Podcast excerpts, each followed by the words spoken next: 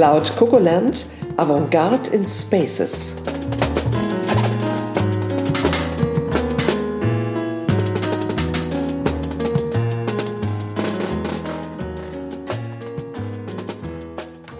Folge 7 Green Facility Management.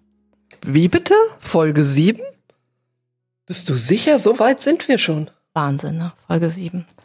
Und manchmal kommen ja, Rosa, immer so Dinge zusammen, ohne dass wir sie planen. Ich weiß nicht, ob dir das aufgefallen ist. Es ist ja schon mal passiert bei der Folge Licht. Da haben wir zufällig die Folge so geplant, dass sie an der Earth Hour stattgefunden hat, ohne das gewollt zu haben. Und heute ist der Earth Overshoot Day der 29.7. und das haben wir auch nicht geplant. Ähm, es passt aber wie die Faust aufs Auge, wie man so schön sagt, weil der Earth Overshoot Day ja der Tag ist, wo man die Ressourcen verbraucht hat, die quasi die Natur in einem Jahr selber wiederherstellen kann. Und das heißt, jetzt leben wir auf Pump bis zum Ende des Jahres. Was verursacht denn die, ähm, die, wer ist denn der größte Verursacher vom Ressourcenverbrauch? Unter anderem ist das die Energiewirtschaft und äh, die Gebäudewirtschaft. Und deswegen passt das wirklich äh, hervorragend. Bevor wir unseren Gast vorstellen, der auch Miss Energy genannt wird, will ich aber erstmal zu Karl schwenken, unserer Stimme der Zukunft. Gibt es Professoren für Facility Management? Werden wir in Zukunft überhaupt noch in Häusern leben und arbeiten? Sind Gebäude eigentlich Maschinen? Wird ein Gebäude künstliche Intelligenz besitzen? Werden sich Häuser in Zukunft täglich verändern? Erkenne ich das Gebäude oder erkennt es mich?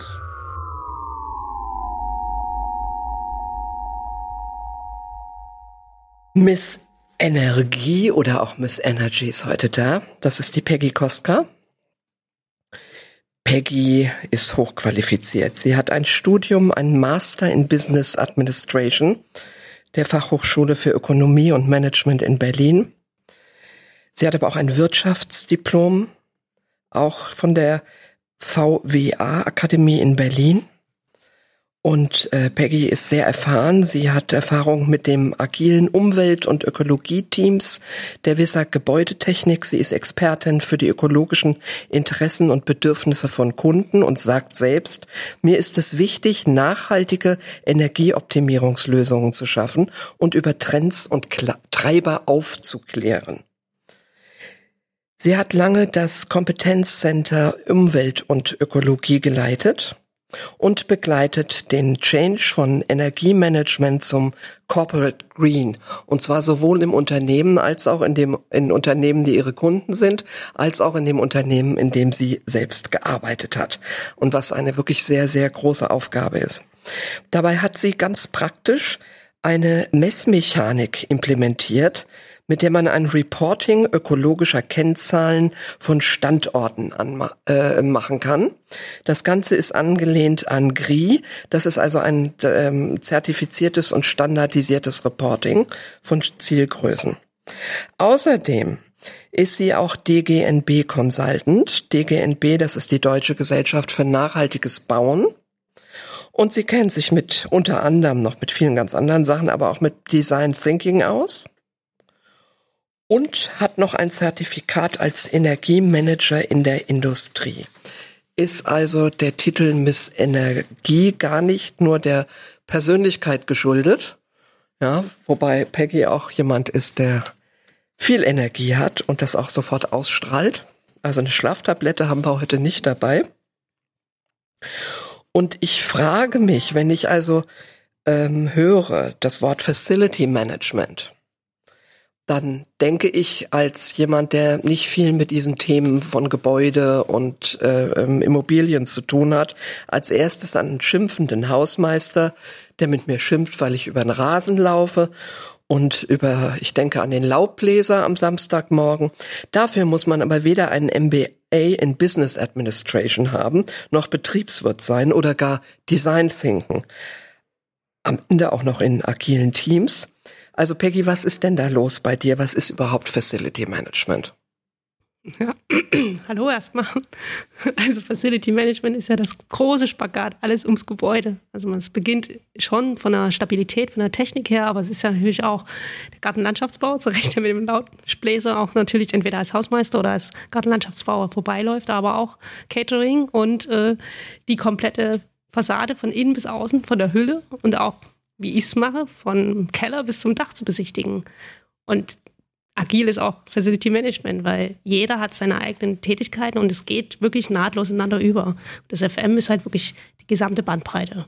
Kannst du es nochmal abgrenzen, vielleicht zum Property Management? Also zu sagen, wann hört Property Management auf und Facility Management fängt dann an? Also ja. FM ist Facility Management, ja. ne? Ja, also der, der, der Schnittpunkt ist natürlich die komplette Bandbreite an der Immobilie. Der Property Manager ist natürlich dann, wenn es um die Vermietung und die Nebenkosten im Gesamtfeld geht. Das heißt, der kümmert sich wirklich um die Mieter und der Facility Management drumherum. Natürlich hat er auch Mieterkontakt. Also da ist dann eine gute Schnittmenge und der Property Management hat halt mehrere Immobilien und der Facility Manager hat entweder mit ihm zusammen Immobilien oder auch mit seinen Mitbewerbern links und rechts. Ne? Also und zum Asset Manager abgegrenzt ist natürlich dann der gesamte Weg, ne? Schnittstellen quer zu schaffen, aber die ich sag mal, Bodenfähigkeit der Immobilie zu betrachten und das Kaufmännische oder die Vermietung, Verpachtung abzugrenzen. Also, Miss Energie, ich habe natürlich dann auch mal, nachdem ich meine Laubbläser-Fantasien gedacht habe, das passt nicht zu dem, was du tust, das kann unmöglich sein, habe ich nochmal nachgeguckt. Aber ich dachte immer, äh, Facility Management erfüllt Verträge, ja, wie ein Gebäude zu warten und in Ordnung zu halten ist, ja. Und was du da machst, da sind, ist ja so ein kreativer Impact drin, allein schon in der Beschreibung dessen, was du gelernt hast. Das scheint es also nicht zu sein, dass ihr nur stumpf und stur Vertra Verträge erfüllt, oder? Ja, das ist die Kunst äh, zu überleben. ja, also das Grundkonstrukt ist natürlich der Vertrag. Es gibt aber jetzt schon auch die Green Leases, also Grünverträge, dass man halt sagt, okay, nicht nur Instandhaltung, Wartung, Sicherstellung und Reparaturen, sondern auch äh, Richtung Nachhaltigkeit äh, Innovation in die Immobilie zu bekommen, auch äh, nachhaltige Produkte anzuwenden, selbst nachhaltig zu agieren und äh, die Immobilie auch auf den Lebenszyklus langfristig zu betreiben. Also das ist eigentlich der Sinn dabei, äh, die Grundstabilität und auch die Lebendigkeit der Immobilie zu erhalten, von innen wie von außen. Mhm. Du machst das ja jetzt schon einige Jahre. Du hast ja auch ähm, mitbekommen, wie sich das entwickelt hat und wie jetzt dieses Thema Nachhaltigkeit wirklich mit einer immens ähm, in dieses in, in dieses Thema reingekommen ist. Wie hast du das äh, empfunden? Also wenn du jetzt mal Revue passieren lässt, die letzten zehn Jahre. Ja, die letzten zehn Jahre waren absoluter Change. Also vom Kundengedanken sowohl als auch vom Lieferantengedanken und von der globalen Entwicklung eins selbst. Also ich meine, man geht heutzutage in den Supermarkt und sieht nachhaltige Produkte, also wirklich mit einem Nachhaltigkeitslabel. Früher kannte man noch die Kühlschränke, ja. Und das ist reingewachsen in den kompletten Tagesbetrieb in Services. Also wie kann ich äh, mich nachhaltig agieren? Also Richtung, ähm, ich habe eine Tätigkeit, die nicht nur Energie spart, sondern die auch der Gesamtimmobilie eine Mehrwertigkeit gibt. Also Produkte, Cradle to Cradle, nachhaltig wieder rückbaubar sind. Also auch also bei dem Laubbläser, ne, schau nicht nur, ist das Laub weg, sondern wo schaffe ich es hin, dass es wieder wirklich nachhaltig wieder in die Boden oder in die Entwicklung zugunsten unserer Umwelt und unserer Kinder ähm, uns allen was bringt, ja. Könnte man sagen, ähm, wenn man vor zehn Jahren geguckt hat, war ein unglaublicher vielleicht Preisdruck da. Es war viel ähm, über das Thema Preis und Kosten und jetzt ist es fast wieder so eine Öffnung im Sinne von, es geht auch inhaltlich jetzt darum, Dinge weiterzuentwickeln und nach vorne zu entwickeln, was ja, also so ist meine Wahrnehmung, was ja übrigens nicht nur auf Facility Management zutrifft, sondern eigentlich auf die ganze Immobilienbranche. Ja, also der, das ist ganz eindeutig gut zusammengefasst. Man kann wirklich sagen, also früher war nur Preisdumping, also wir haben Saturn und Höfner Prinzip gelebt, ne? Schön äh, erfülle deine Leistung bis zum Grad X, aber jetzt geht es halt darum, äh, den Lebenszyklus und auch das Wohlergehen und die, das Wohlfühlen in der Immobilie mitzuerleben. Also man geht mit einem anderen Auge rein, man hat auch mal akzeptiert, es gibt eine grüne Wand, es gibt auch Pflanzenwelt in der Immobilie, die auch wieder aufgewertet ist und nicht nur die Klimaanlage, die einfach nur runterkühlt und man eigentlich manchmal sogar friert. Ja. Und äh, auch aus Hygienesicht äh, dann schaut, okay, ist die Anlage mit nachhaltigen Produkten aufgestattet. Also sind, sind die Filter halt nicht nur einfach nur sauber machen, sondern sind sie auch, die sozusagen Energie wieder sparen können. Also das Gesamtkonstrukt von zwei, drei Branchen einfach mal beispielhaft dargelegt. Also man sieht es auch an den Immobilien, wenn man es jetzt mal ganz neutral runterbricht, früher gab es halt einfach grüne Stempel, ne? Äh, Greenwashing. Also es gab Zertifizierung, da wurde was erfüllt und jetzt geht es halt daran, äh, bei Zertifizierung auch mal einen Kindergarten mit reinzubringen und nicht nur halt die grüne Wand oder das Parkhaus und die E-Ladesäule. Alles zusammen spielt jetzt ein gutes Konstrukt, wo man sich auch ein Wohlfühlen oder ein Leben in der Immobilie vorstellen kann, weil man kommt ja überwiegend den Tag mehr ins Objekt zum Arbeiten, anstelle zu Hause zu sein. Du hast eben gesagt, dass die, ähm, der Lebenszyklus von Gebäuden auch verlängert werden soll mit dem nachhaltigen FM-Management. Jetzt kenne ich noch dieses Denken, dass man sagt, nach zehn Jahren ist ein Gebäude sowieso fertig abgeschrieben und äh, muss eigentlich abgerissen werden. Sanieren lohnt sich ja fast nicht. Refurbishment ist teuer und äh, viele verlassen dann die Gebäude, verkaufen sie weiter und sie sind in Anführungsstrichen abgehalftert, ja, um es etwas äh, überspitzt zu formulieren das äh, widerspricht ja genau der Idee von Nachhaltigkeit und dass man mit dem Gebäudemanagement das Gebäude erhält und einen längeren Lebenszyklus beschwert, beschert. Ja, absolut. Also, aber ein Hoch auf äh, auch Politik, die ihre äh, Meinung ändert. Also ne, EU 2030, äh, Europa nachhaltiger Kontinent auf dem Weg 2050. Also wir stellen uns auch vor alle anderen Kontinente, dass man sagt, okay, auch für die Finanzbranche macht jetzt das Geld frei, wozu abreisen es ist ja auch hübscher Bestand. Ne? Also es ist ja auch eine Innovation in den Jahren der Erbauung gewesen, die man jetzt erhalten kann. Und man kann ja auch von hinten rückwirkend aufbauen, weil gerade auch Abriss auch wiederum teuer ist. Also man muss jetzt nie alles wegtun, sondern auch ja, Wiederverwertbarkeit heißt auch Nutzung, was da ist und Umbau. Und dann kann ich auch nachhaltige Technik einbauen. Ne? Also, oder halt die Nutzung überlege, ne, beim Umbau muss ich unbedingt voll mit Klimatisierung fahren, kann ich auf Fensternutzung rumgehen. Also wirklich, wie man so man kennt es noch aus den Bauernzeiten, selbst gelebt hat. Und der Beziehung dann auch äh, hübsch machen, was, was das Thema Green Thinking reinbringt, zu sagen, okay, äh, Nachhaltigkeit, Wohlfühlen, äh, Grünoasen oder man kennt es halt noch von früher, auf, weil wir ja bei den zehn Jahren waren, ja, die Raucherecke wird jetzt halt eine schöne grüne Oase und das Wohlfühlen und auch das WeWork-Thinking muss damit rein, ja. Weil warum abreißen und neu bauen, es viel teurer ist und auch nicht recycelbar ist weil da auch die Schadstoffe gefragt sind, wie kriege ich diese recycelt? Also Gebäude erhalten und abreißen vermeiden, das kennen wir hier in Frankfurt noch nicht so gut. Das lernen wir hier erst. Ja, was natürlich auch dem geschuldet ist, dass die Stadt natürlich auf einer sehr kleinen Fläche ist und sich nicht sehr gut ausdehnen kann, ja. Also im Vergleich zu Berlin, wenn man guckt, im, in dem Stadtzentrum, wie oft da dieselbe Stelle wieder aufgebaut wird, wieder eingerissen wird, sowas wie Hauptwache oder so, so zentrale Stellen. Das ist schon wirklich ähm, ganz anderes Denken, was du da ansprichst, ja. Aber was kann man, was, was, was sind denn deine Stellschrauben? Was kannst du denn alles tun? Ja, dann nehmen wir mal ein kleines äh, Kaufhaus in Magdeburg. Da ist zum Beispiel Klimatisierung drin, der zehn Jahre alt. Ist die Frage, was kann denn die neue Klimatisierung? Muss ich denn komplett klimatisieren? Weil das Kaufhaus kann ja komplett zum Beispiel umgebaut werden zum Wohnareal. Ne? Dann ist man ja bei Klimatisierung raus.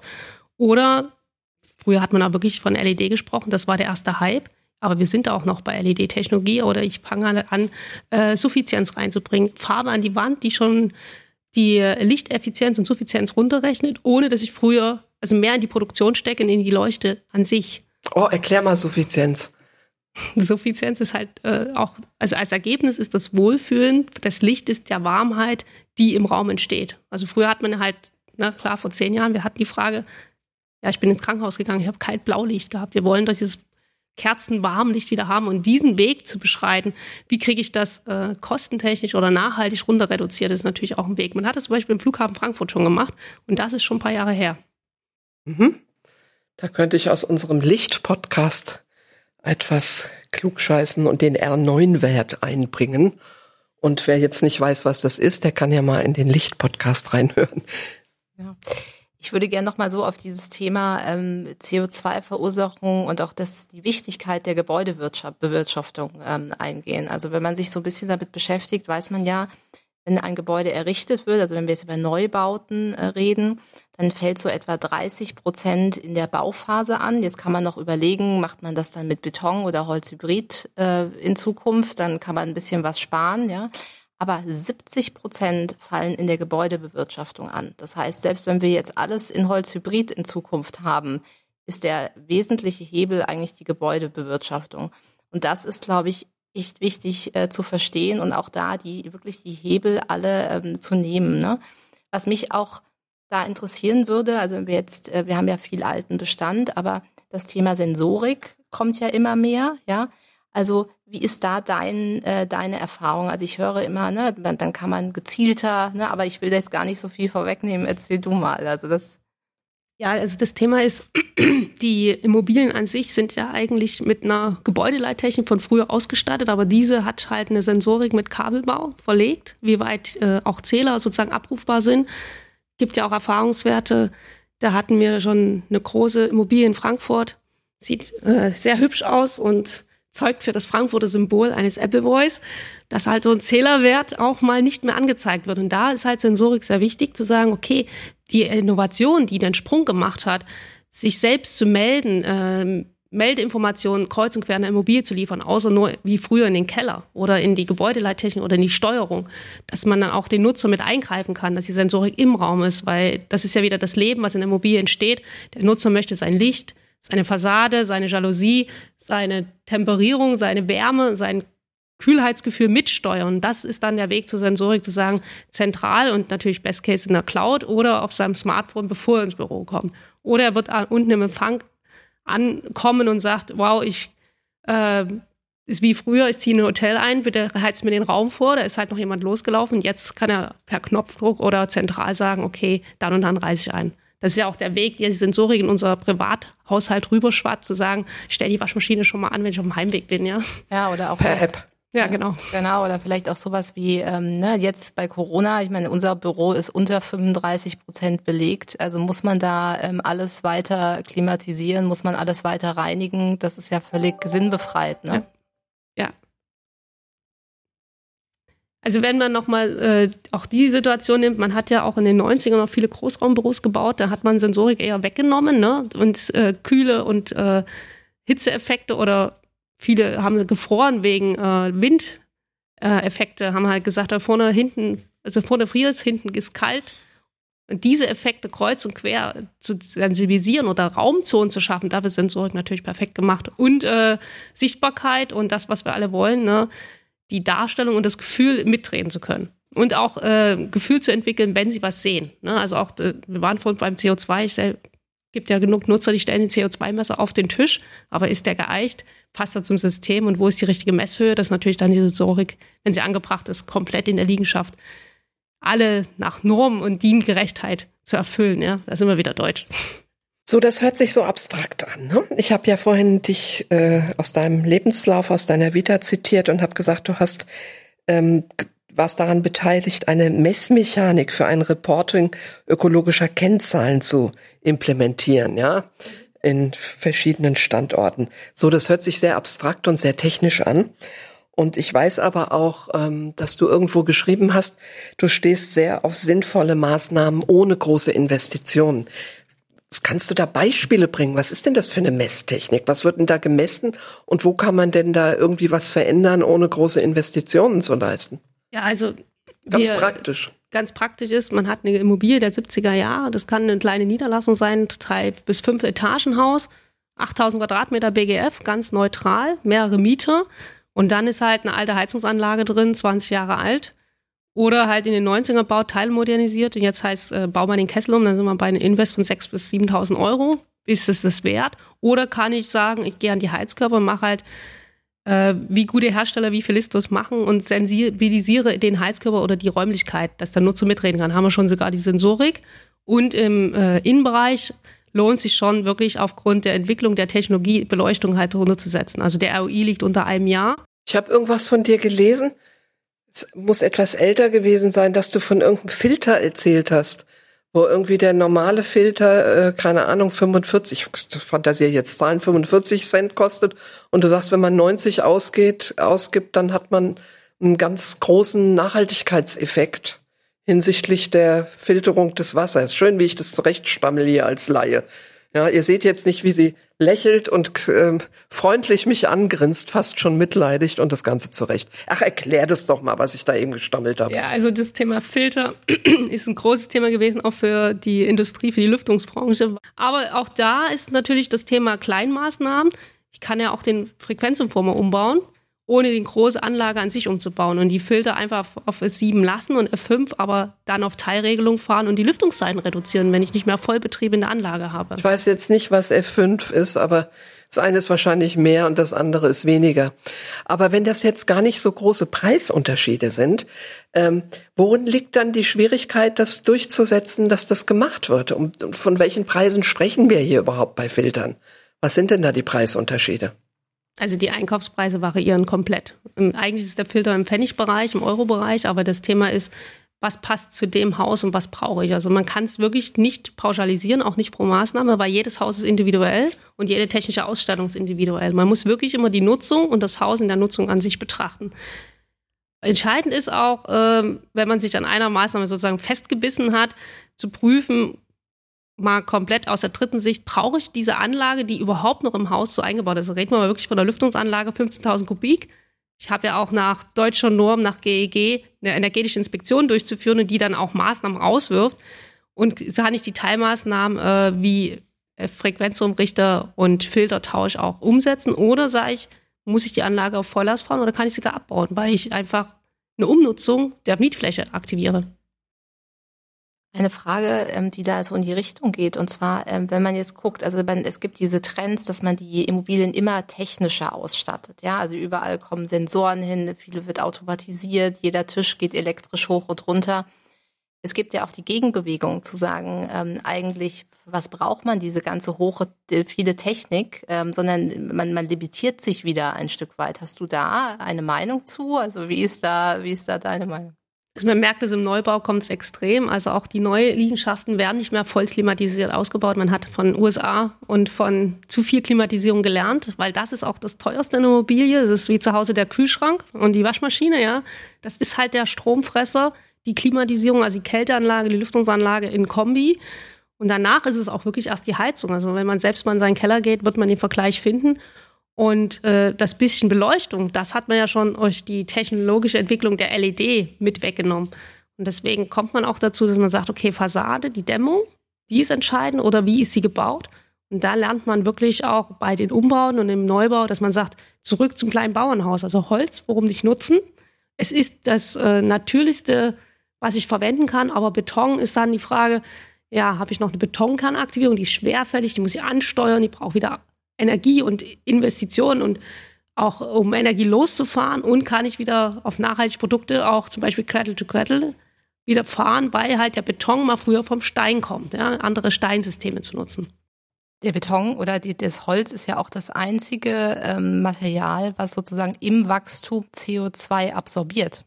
Alle anderen ähm, Ne, die, die, dafür braucht man CO2. Das ist ja die Besonderheit eigentlich an Holz. Ja. Genau, also die, äh, man geht ja auch von der Denke her, also dieses Cradle to Cradle. Schau mal bitte, wie viel CO2 wird schon verbraucht durch die Produktion. Kann ich da schon CO2 reduzieren, damit die Immobilie eigentlich wie vor uns mit den 30 Prozent nicht direkt ankommt, sondern schon im Betrieb reduziert ist, weil klar, wenn ich schon CO2 in der Produktion habe, habe ich es ja auch im Betrieb.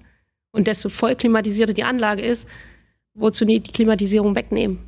Also man fängt schon an, auch über die Sensorik die Steuerung auf die Raumzonen, wie man es früher so hatten, als Insellösung oder wenn man jetzt einen Zintank bedenkt, dass ich halt nicht mehr einen Großraum nutzen muss, so nicht nur die kleine Einheit. Und diese Kleineinheitenbildung, auch Kleinraumbüros kommen ja wieder on vogue, ja, dass man sagt, okay, weniger ist mehr. Mhm. Du, wir haben ja am Anfang so ein bisschen gefrotzelt über die reine Vertragserfüllung. Ja? Wenn ich jetzt sehe, dass du vielleicht äh, und du hast dich ja um große Gebäude auch gekümmert ne? und um große Anlagen. Aber wenn da jetzt die Ertrags, äh, Vertrags, Verträge vorliegen, wer zahlt dann sozusagen die Mehrkosten für die kleinen nachhaltigen Interventionen? Du sagst, du stehst auf die kleinen Maßnahmen, ne, die viel bringen. Wer zahlt denn da die Differenz? Oder wen musst du überzeugen? Was sind die Ansprechpartner?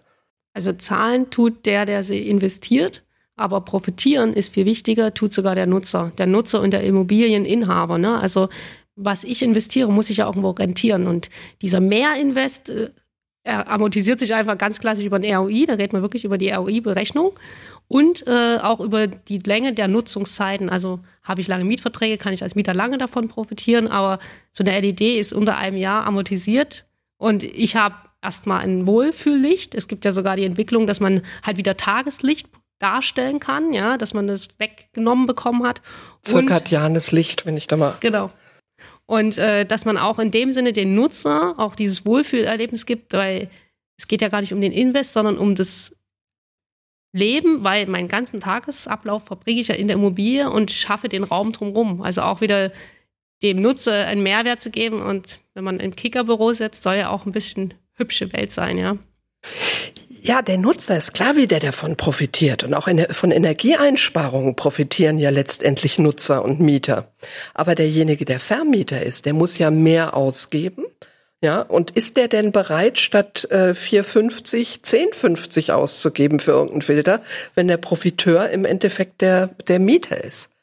Wie ist denn da der Dialog mit den Vermietern? Ich dir einmal kurz zur Seite springen? Und zwar ähm, die Frage ne, wäre dann auch, also wie weit haben die Unternehmen oder die Eigentümer schon das Thema CO2-Preis auf dem Schirm? Also das ist ja etwas, was jetzt in Zukunft ähm, massiv kommen wird. Also wenn man jetzt Schweden anguckt, haben wir da eine CO2-Steuer von 100 Euro schon. In Deutschland haben wir jetzt, ne, das ist ja Emissionshandel, das ist ein bisschen anderes System, aber da haben wir, ähm, sind wir jetzt irgendwie bei 29 Dollar, 25 Euro oder irgendwas.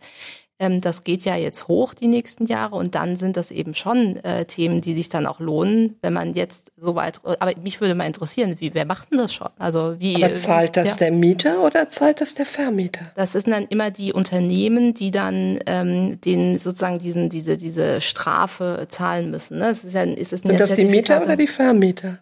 Die Eigentümer der Immobilie oder ja. die, ne? Also, also die Vermieter ja, sozusagen. Ja. Also der Eigentümer setzt entweder einen Asset Manager ein, entweder ist es er oder der den Vertrag hält, also der Eigentümer selbst. Also in dem Sinne trifft es ihn wirklich. Entscheidend ist ja aber auch, was für eine Unternehmensform derjenige hat. Ne? Also wir reden ja wirklich von der EU-Gesetzgebung, die da reinspielt und auch wir Deutschen mit unserer Gesetzgebung reinspielen, dass wir sagen, okay, wie kriege ich jetzt auch das Mitwirken dazu, dass man sozusagen auch gesamtheitlich seinen Marktchains hat und da trifft es eigentlich viele große Kunden und auch Mieter oder wie Eigentümer, dass sie sagen, okay, mir liegt Nachhaltigkeit wichtig, also es ist deren Vision und Werte, das mittragen. Und da reden wir nicht mehr vom Preis und Invest, weil dieser Change ist ja, was wir vor uns gefragt haben, jetzt endlich mal nach zehn Jahren in den Köpfen auch der CEOs angefangen. Wir merken das bei den Bestellungen von E-Ladesäulen. Ne? Viele fahren auch für Hybrid, aber nehme ich auch voll E oder lasse ich es weg oder nehme ich komplett ein nachhaltiges System und biete meinen Mitarbeitern gar keine Fuhrpark mehr an. Ne? Also diese Fragestellung brecht ja alles mit auf und das ist auch das Thema, was habe ich an der Immobilie, die wiederum mir CO2 belastet ist. Ja, es ist, trifft, es ist auch nicht diese Unterscheidung Eigentümer und Mieter. Also es haben beide natürlich eine vielleicht ein bisschen anders geartete Interessenslage, aber selbst der Mieter darf äh, ja in kein Gebäude mehr gehen, das so CO, also ne, so viel CO2 ausstattet, so energetisch schlecht äh, gemanagt ist, weil er muss das ja auch wieder umschlagen dann. Also egal ob er jetzt Mieter ist oder ob ihm das Gebäude gehört, äh, beide Seiten haben auf jeden Fall ein Interesse. Und wenn der Eigentümer keine Mieter mehr findet, dann hat er auch ein Interesse. So, also es ist alles natürlich ein System, was ineinander greift. Ne? Genau, also ja, mein, mein Ziel konkret. ist ja als Vermieter äh, lange Nutzer, also lange Mieteinheiten äh, zu haben, also auch wieder lange Verträge schließen zu können, dass die Mieter auch länger drin bleiben. Ne? Und dann haben die natürlich ein eigenes Ziel. Da reden wir wirklich von Bosch, Siemens und Co., wo sie alle sitzen, Potsdamer Platz und A- und B-Lagen aller großen Städte, ja. Mir ging es jetzt auch tatsächlich um den konkreten Fall. Ja, wenn jetzt da so etwas vorliegt, wo man eine Entscheidung treffen muss, die sich darstellt in verschiedenen Kosten und die Kostendifferenz nicht so groß ist, ja, wird da auch dann entschieden aus Gründen, weil man sagt, man hat sich auf Nachhaltigkeit konfirmiert und dass man dann ja sagt, wir nehmen den etwas teureren Filter oder ist derjenige, der das entscheidet, sagt, nee, wir haben einen Vertrag zu erfüllen und nach diesem Vertrag ähm, muss das, müssen wir Kost, die Kosten gering halten. Ja. Und außerdem ist ja der Nutznießer derjenige, der die Energie spart als, als Mieter. Also da ist schon ein Change passiert, dass man sagt, okay, gerade der grüne Vertrag, der eigentlich sogar manchmal sogar den Filter mit regelt, ne? du musst den jetzt mitbestellen, da hat man schon kundenseitig, also eigentümerseitig mit reingebunden für den Facility Management. Oder er sagt, okay, ich bin jetzt bereit, das mehr zu bezahlen, weil halt mir die Immobilie wichtig ist. Oder meine eigene Leitvision als Unternehmen, ne? da reden wir von allen bekannten Asset Managern wie sie all, und Banken, Versicherungen und wie sie alle heißen. Also große Namen, UBS und Co. Frankfurt einfach mal in die Hochhäuser schauen. Die haben sich das auch in ihre Leitplanken geschrieben. Und die Entscheider beauftragen das dann auch so bei den Facility Managern. Genau. Ich will nur wissen, ob da eine Schere ist. Mich interessiert die Kommunikation und mich interessiert vor allen Dingen, wie der Kommunikationsmehrwert auch wenn ich mich für eine, äh, für eine teurere Maßnahme entscheide aus Gründen der Ökologie und der Nachhaltigkeit, wie reflektiert das dann wieder auf die Nachhaltigkeitsberichte zum Beispiel? Und wie reflektiert das dann wieder auf die Kommunikation? Man muss davon ja auch erfahren. Ja, also das ist das, was vor uns angesprochen wurde, also dieses GAI-System. Ne? Also ich habe selbst einen Nachhaltigkeitsbericht zu schreiben. Das ist ja, kommt ja aus der Finanzbranche, wo auch der Change irgendwann ist, wir brauchen keine eigenen Berichte mehr, sondern wir wechseln das in unser äh, Kennzahlensystem ein dass da äh, der Mehrwert Unternehmung, sei es der Mieter, ne, also sei es zum Beispiel eine PwC oder halt für den Eigentümer einer XY-Asset-Unternehmung, dass die diese Kennzahlen für sich mitschreiben und sozusagen auch dann den Invest tragen und, äh, wenn man es natürlich gut macht, eine Förderung noch abgreifen, dass dann das Gesamtkonstrukt Nachhaltigkeit, Green Management funktioniert. Und der Facility Manager sagen kann, okay, eine Immobilie kriegt einen Stempel mehr. Das hat man angefangen in den Zertifizierungen LEED, PREM und DGMB.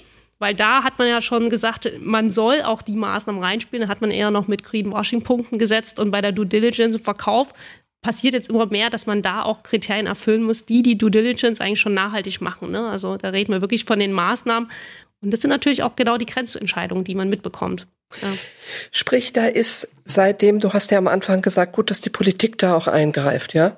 Dieses, äh, diese Verpflichtung zur Berichtspflicht, Nachhaltigkeitsberichte rauszugeben. Ja, die zwingt natürlich dann auch Unternehmen, wenn sie mit objektiven Kennzahlen arbeiten, bei solchen Einzelfallentscheidungen dann auch die nachhaltige Entscheidung zu treffen und nicht zu sagen, ja, ja, in unseren Guidelines steht, wir sind nachhaltig, aber der Filter, da nehmen wir den billigsten. Ja, ich bleib bei dem Filter.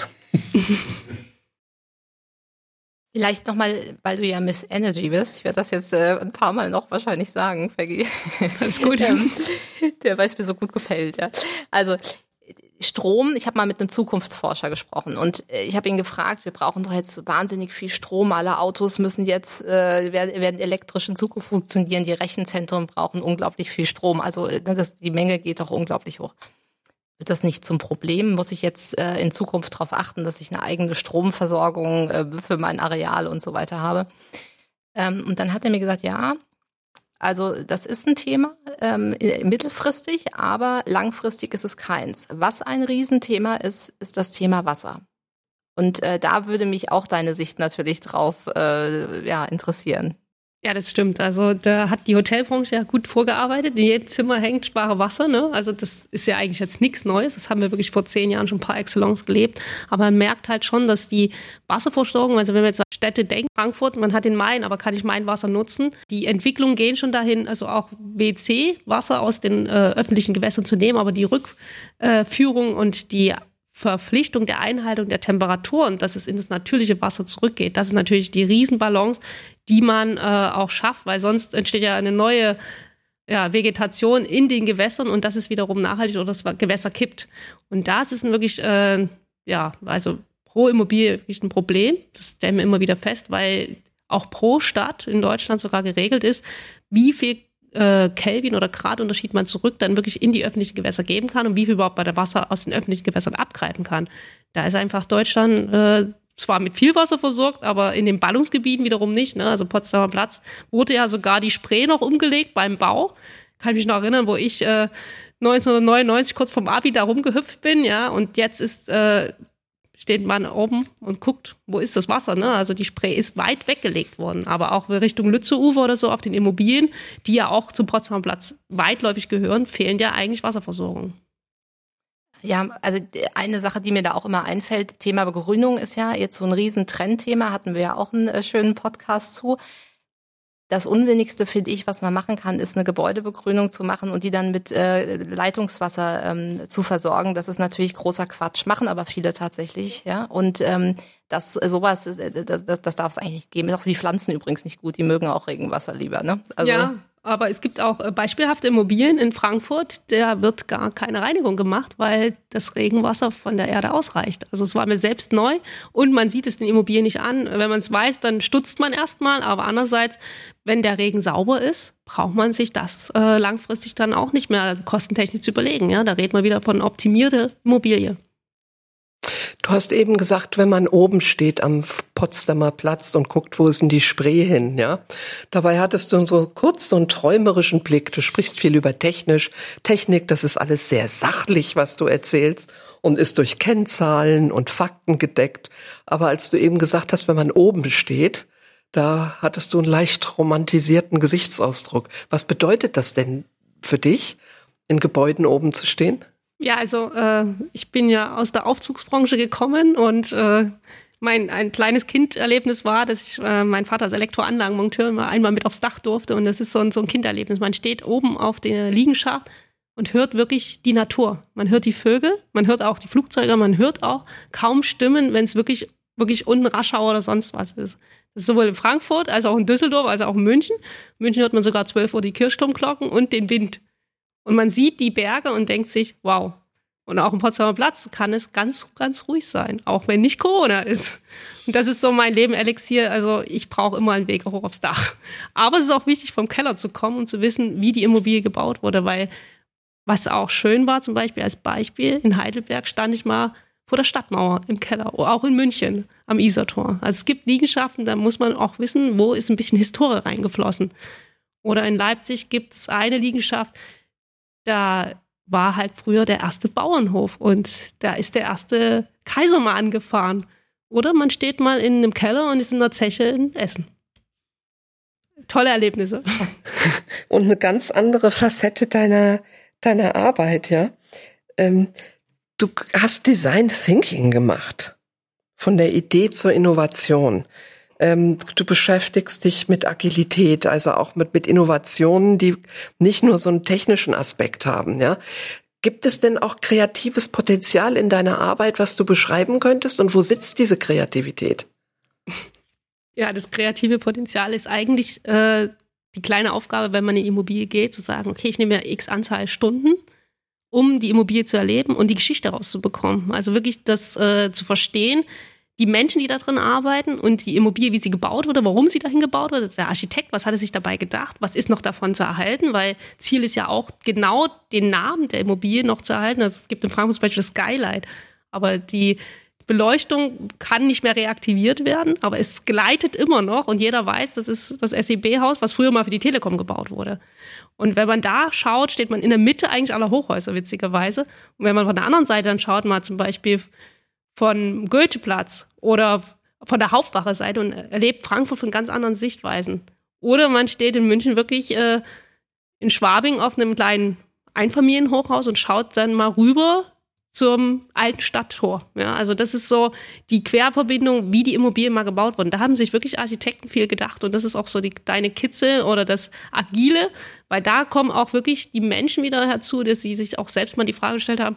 Also die Geschichten, die ich jetzt erzählt habe, haben mir eigentlich auch Kollegen erzählt, die mal irgendwann sich selbst gestellt haben und dann eine Stuhlausstellung gefunden haben auf dem Dachgeschoss und gesagt, warum gibt es die, ja? Aber so diese Erlebnisse mitzunehmen, das ist das Schöne am Beruf, zu sagen, es ist nie nur Technik und Kennzahlen. Sehr plastisch beschrieben, ja. Klasse. Ich kann mir das auch, also ich kann mir das richtig vorstellen, ja, wenn man so entdeckt in Gebäuden, wenn man auch an Stellen kommt, an die man als normaler Mieter oder Nutzer nicht unbedingt hinkommt. Absolut, ja. Ich äh, finde finde ich auch immer total ähm, finde ich auch immer total interessant, ne? weil da kann man kann man wirklich viel entdecken und viel Geschichte auch. Also Bo Gebäude sind ja irgendwie auch immer Geschichte. Ne? Was ich jetzt erlebe beruflich, ich arbeite ja viel mit äh, Unternehmen, das ich finde ich auch gerade spannend. Man hat ja früher so Produktionsketten und Abläufe immer entlang der, der, der quasi, wie kann, wie kann das optimal ineinander greifen, wie kann die Logistik optimal ineinander greifen.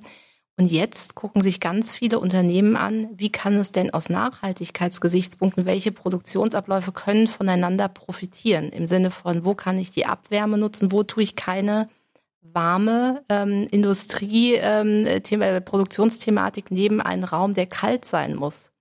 Und das finde ich total interessant. Das ist ein Paradigmenwechsel. Also da äh, passiert jetzt einiges.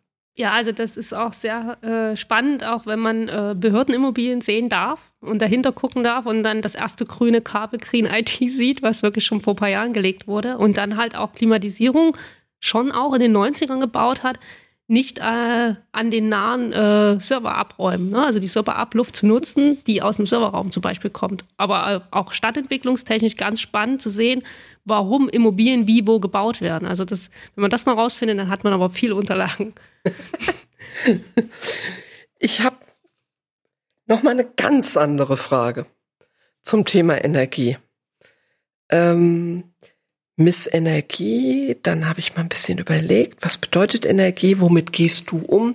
Du gehst ja immer mit einer Energie um, die doch irgendwie messbar ist, regelbar ist, wo du weißt, wo sie herkommt, wo sie hingeht, wie sie auch verschwindet und verpufft.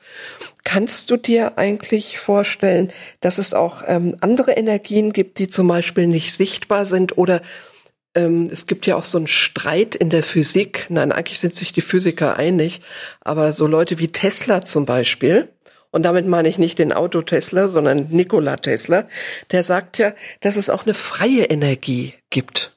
Eine freie Energie im Raum. Kannst du dir das vorstellen?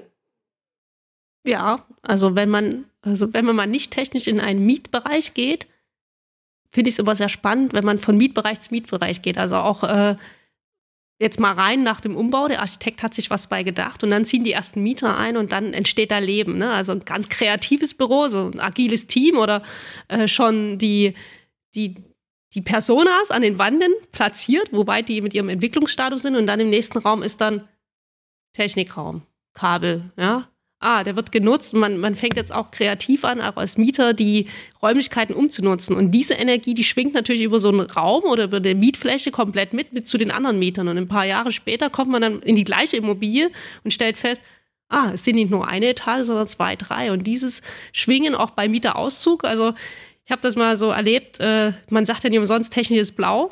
Wenn man so sieht, Dell und SAP, ne, blau, blaue Farbe und äh, es gab ja auch mal die Innovation, dass man SAP Orange macht. Ne? Das wurde dann so wegdexortiert. Aber wo Firmen das zulassen oder auch Manager es zulassen, sieht man schon ein Leben, was sich verändert. Und auch äh, wenn man in Büroimmobilien guckt, wenn man so schön die Behördendame sieht, die mal für die Behörde gearbeitet hat, sie hat ja auch ihre Pflanzen mitgebracht. Aber auch die Pflanzen sind so im Raum dann doch mal gewandert. Auch wenn wir dann energetisch sagen, äh, bitte nicht, nee, Heizkörper, ne? Und auch nicht die Fenster zustellen und auch mal das Fenster nicht als Kipp, sondern voll öffnen und dann wieder schließen, weil dann muss ich meine Energie, die ich sonst so habe, nicht verschwenden, ja.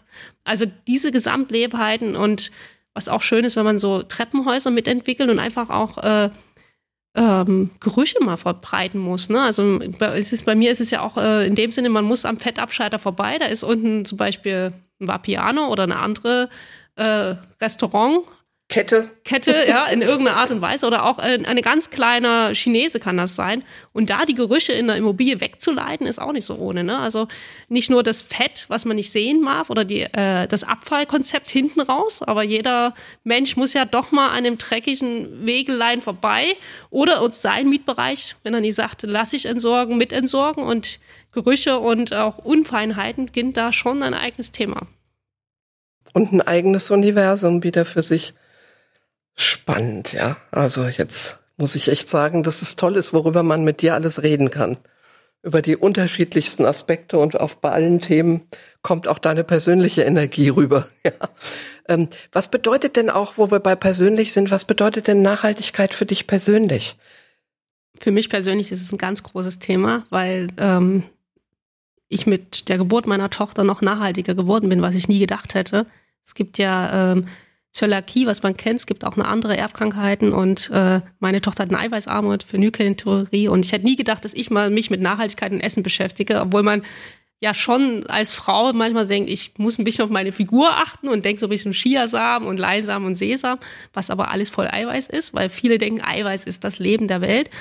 Aber mal das Umgekehrte zu betrachten, man beschäftigt sich dann auch mit nachhaltigen Produkten. Also wenn man Richtung glutenfrei denkt und auch die, jetzt die Augen im Supermarkt öffnet, erschrickt man, wie weit auch der Konkurrenzmarkt innerhalb Europas aktiviert ist.